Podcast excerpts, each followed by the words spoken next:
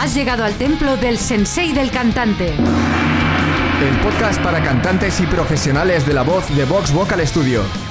Potencia. Resistencia. Notas agudas. Notas graves. Control. Equilibrio vocal. Soy Esther Justel.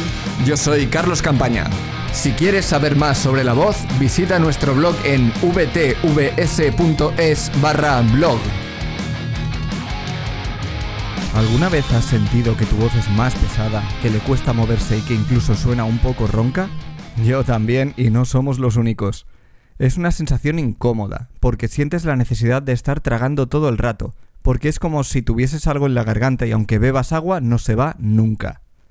Además, la voz responde peor que normalmente, y ahí es cuando se disparan algunas alarmas y vienen unas palabras a la cabeza de muchos. Lesión vocal, pero no te preocupes, porque aunque tenemos que cuidar nuestra voz para no sufrirlas, provocarte una lesión vocal no es tan fácil.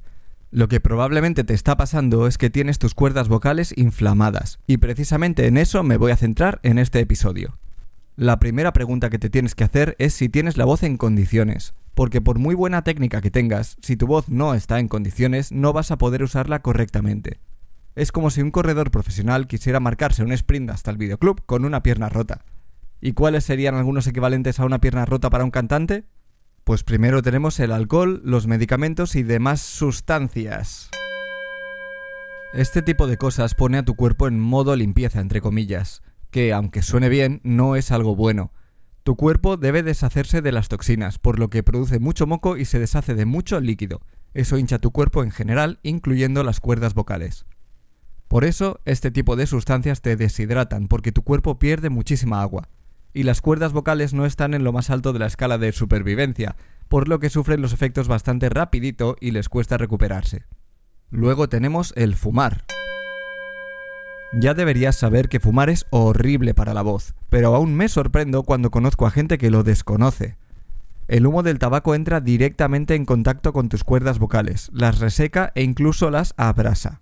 De eso no puede salir nada bueno y de hecho el resultado a corto plazo es la inflamación. Nuestro siguiente invitado es el reflujo estomacal. El reflujo estomacal es el enemigo silencioso de muchos cantantes.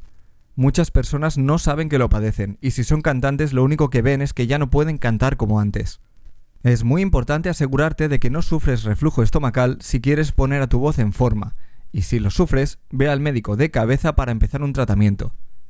Yo no soy de buscar parches para arreglar problemas, y te recomiendo hacerlo aún menos cuando se trata del reflujo, Así que cambia tus patrones de alimentación y sigue todas las instrucciones para evitarlo. No dependas de pastillas. Luego tenemos las alergias. Estas son muy puñeteras porque algunas son inevitables. Lo mejor que te puedo recomendar para esto es que trabajes con un alergólogo para que te indique cómo proceder. Otro problema también es el dormir mal. Si duermes pocas horas o no descansas durante tu sueño, todo tu cuerpo se resiente y tu voz no está exenta. Dentro de todo, este es el mejor de los males, porque es algo que más o menos podemos sortear rápidamente, entre comillas. Luego te cuento cómo. Pero pongamos que tu voz está bien, así que ¿por qué tienes tus cuerdas vocales inflamadas? Cuando descartas el resto, lo único que nos queda es que has hecho un mal uso de tu voz. No importa que tengas una técnica impecable, porque un mal uso no quiere decir necesariamente que hayas cantado mal, aunque sin duda eso está incluido por lo que si sientes que tus cuerdas vocales están inflamadas después de haber cantado, hay algo técnico que debes corregir, y normalmente ese algo es el volumen. Es difícil, aunque posible, que te hagas daño cantando o practicando a un volumen bajo, por lo que te propongo que la próxima vez te obligues a hacerlo. Todo muy bajito, sin empujar tu voz lo más mínimo. Si sientes que acabas mejor haciéndolo así, aunque no lo creas habrás encontrado justo lo que necesitas para progresar como cantante. Y de regalo tus cuerdas vocales sufrirán menos, por lo que cada vez deberían inflamarse menos frecuentemente hasta que dejes de forzar del todo. Pero como te decía, aunque tengas buena técnica, puedes hacer un mal uso de tu voz.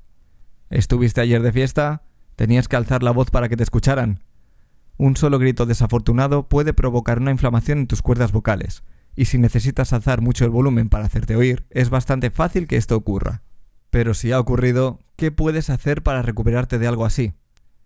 Imagínate que ayer hiciste un concierto, hoy tienes que hacer otro y tienes la voz tocada. O que te has despertado justo el día del concierto y sientes que no estás al 100%, ni al 50, ni al 10.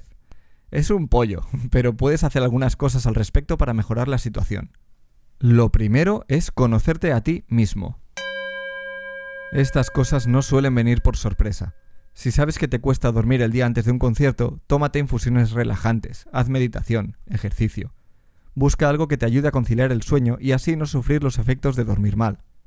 Cuidado con las pastillas para dormir, porque como te comenté antes, te deshidratará y tus cuerdas vocales sufrirán los efectos.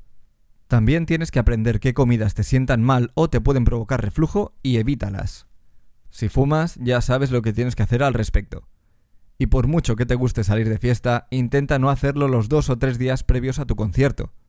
Todo esto lo puedes prever, y es tu responsabilidad cumplir las normas que tu propio cuerpo te marca. Por último, si sabes que aún fuerzas tu voz más de la cuenta y un concierto te deja en mal estado, pero al día siguiente tienes otro, tienes que portarte bien nada más acabar la última canción. Esto quiere decir hacer todo lo que hemos hablado ahora, e irte de cabeza a descansar cuando acabe el primer concierto, además de algunas cosas que te comentaré ahora mismo. Pero si te portas bien y aún y así tu voz no está bien, guarda todo el reposo vocal que puedas. No carraspees, no tosas, por supuesto, no grites, no cantes, y si puedes evitarlo, no hables. Asegúrate de descansar con una temperatura ambiente templada y que el ambiente no sea seco. Esto incluye tener mucho cuidado con los aires acondicionados. Si tu ambiente es muy seco, utiliza un humidificador. Si tu ambiente es tan húmedo que no paras de sudar, utiliza un deshumidificador. También te vas a beneficiar de una buena hidratación. Bebe muchos líquidos como agua o zumos naturales de frutas, sin añadir azúcar. Eso ayudará a tu cuerpo a reparar los tejidos dañados y ayudará también a reducir la inflamación. Pero también puedes ayudar desde fuera haciendo vaos de vapor, que no es más que poner agua a hervir y respirar el vapor que sale, siempre con mucho cuidado de no quemarte. Espera a que se enfríe un poco si está muy caliente porque si no puede ser peor el remedio que la enfermedad. También hay un sonido que puedes hacer en periodos muy cortos de tiempo que te ayudará a hacer un reinicio de la voz. El vocal fry. El vocal fry es este sonido. Ah, mm, ah. Primero hazlo en una nota cómoda a bajo volumen. Ah, mm. Una vez vayas viendo que es cómodo, haz este mismo sonido en glissando, siempre manteniendo el volumen muy bajo.